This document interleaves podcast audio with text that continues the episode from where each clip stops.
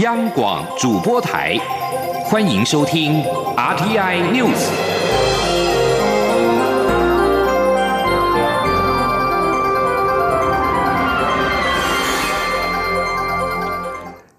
各位好，欢迎收听这节央广主播台提供给您的 RTI News，我是陈子华。武汉肺炎疫情延烧，立新邮轮“保平星号”在中午抵达了基隆港之后，中央流行疫情指挥中心派员上船进行检验工作。外务部长陈时中在下午表示，全船有两千四百多位进行发烧衰检，而整体裁检送院共有一百二十八位，包含有中国旅游史、外国人以及轻微发烧或者是有呼吸道症状者。而预计在晚上的九点，检验结果就会出炉。记者郑林的报道。内星游轮“宝瓶星号”八号中午返抵基隆港，卫福部长陈时中亲自坐镇，完成裁剪工作。陈时中在会后记者会提到，七号预估裁剪对象七十到一百位，八号整体裁剪送验一百二十八位，比预估稍微高一点的原因是把裁剪标准放宽。陈时中表示，除了第一阶段裁剪六十八位有中国旅游史的国人与外国人外，第二阶段经发烧筛检及健康评估后，裁剪五十八位，再加上两位。一月二十一号上船后就自行隔离的船员，另外有两位哦，另外有两位是船员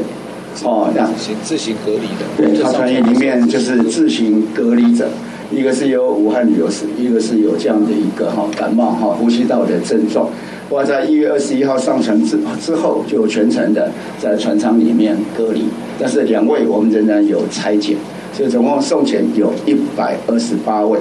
机关署长周志浩表示，昆阳实验室已经做好准备，第一批已经处理检验中，第二批约在下午四点左右送到，总共有五线二十五位同仁执行检验。如果检验顺利，大概晚间九点会有结果。医事司长石崇良则表示，检疫对象主要分为两梯次，第一梯次是旅客，第二梯次是船员。为了减少旅客互相接触时间，分成两楼层检疫，逐层通知旅客检疫，分成身份确认、发烧拆检站及健康评估三关卡。若有体温异常、出现呼吸道症状或相关旅游史，一律于七楼甲板外空旷通风处进行检体裁剪。石崇良说，裁剪对象分为三类，原先规划有重要旅游史，同时又有发烧症状者就立刻送医，所幸裁剪过程没有出现。第二类则是三十天内有中港澳旅游史，出现呼吸道症状或旅游史不明，就优先裁剪。另外，第三类是现场发烧筛检时有轻微发烧，但未达三十八度以上，或有呼吸道症状，也采取比较宽松的标准裁剪。央广记者郑玲采访报道。而虽然今天是元宵节，但是防疫无假期。蔡文总统在官方赖发文表示，一习俗在今天除了要猜灯谜、吃汤圆跟看花灯之外，也是和家人团聚的日子。只要团结一心，就能够一起度过更多的挑战。在面对武汉肺炎的威胁，政府一定会全力以赴，持续守护全民的健康安全。另外，总统府秘书长陈菊则是在脸书发文感谢许多防疫人员坚守岗位辛苦的付出，同时陈菊也请大家把口罩留给有需要的人。而武汉肺炎疫情是持续的延烧，美国驻中国大使馆的一位发言人，在今天向路透社表示。包括美国政府官员在内的传染病专家正在等待中国的同意，以进入中国协助对抗武汉肺炎疫情。而这些专家已经被纳入世界卫生组织 WHO 提出的一份名单之中。发言人表示，中国已经同意允许世卫组织组成一个专家小组前往中国。对新型冠状病毒多所了解，并且为疫情找到解决之道。不过，中国外交部没有立即对这则消息发表评论。另外，美国实验性抗病毒药物瑞德西韦被认为是可能是治疗新型冠状病毒的药物，而研发此药的吉利德公司表示，将以多重策略来增加药品的供应。同时，吉利德公司公共事务室副总裁邱一也证实，来自于台湾的杨台英博士是这款实验用药的幕后功臣。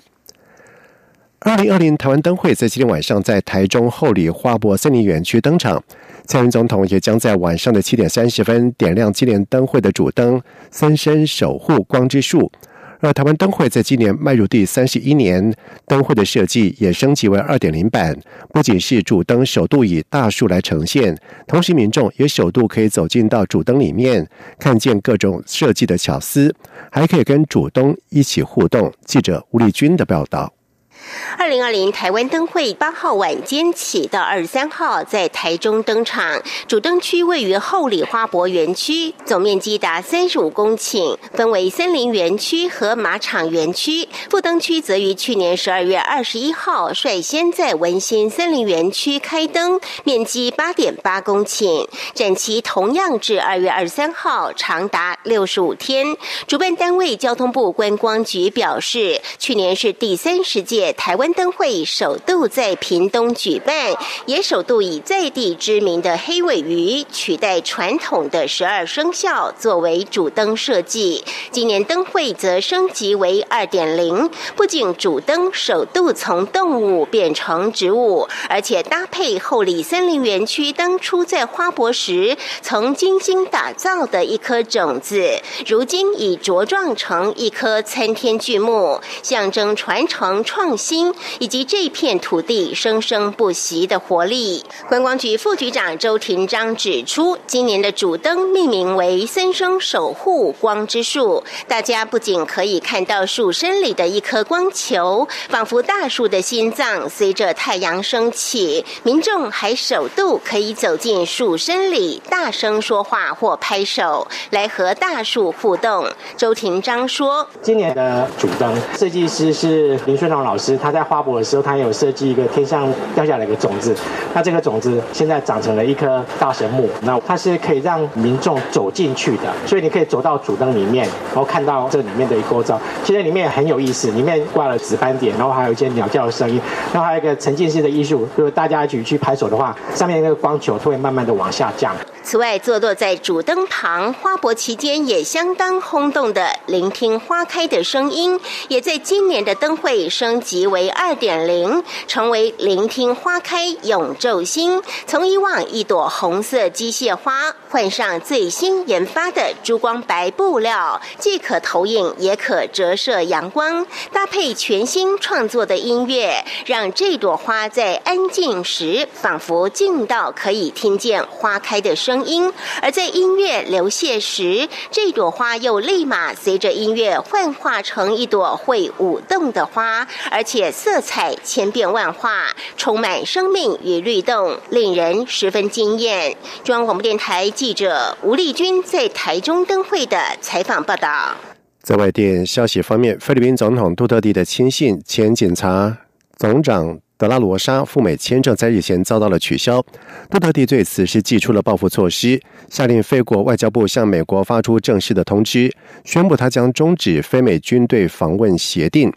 菲律宾跟美国在一九九八年签署军队访问协定，隔年五月生效，而这份协定重申两国在一九五一年签订的共同防御条约当中承担的义务。并且同意美国军队不定期造访菲律宾，以及美国军方人员入境菲律宾的时候不需要护照跟签证。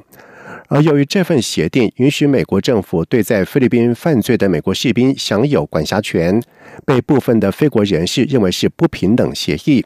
而菲国参议院议长索托以及参议院少数党领袖戴维龙和参议员拉克松已经提交了决议。敦促杜特地重新考虑终止非美军队访问协定的计划，让参议院评估他对菲律宾国防以及安全的影响。爱尔兰选民在今天开始在国会大选当中投票，以选出下任的政府。现任总理瓦拉德卡希望能够取得另外一个任期。瓦拉德卡强调他在英国脱欧上的外交处理能力，但是选民可能更重视他在房价、健保等内政上的表现。三百三十万的爱尔兰选民已经从当地时间今天上午的七点，也就是台湾时间下午的三点开始投票，以选出爱尔兰众议院一百五十九席的议员。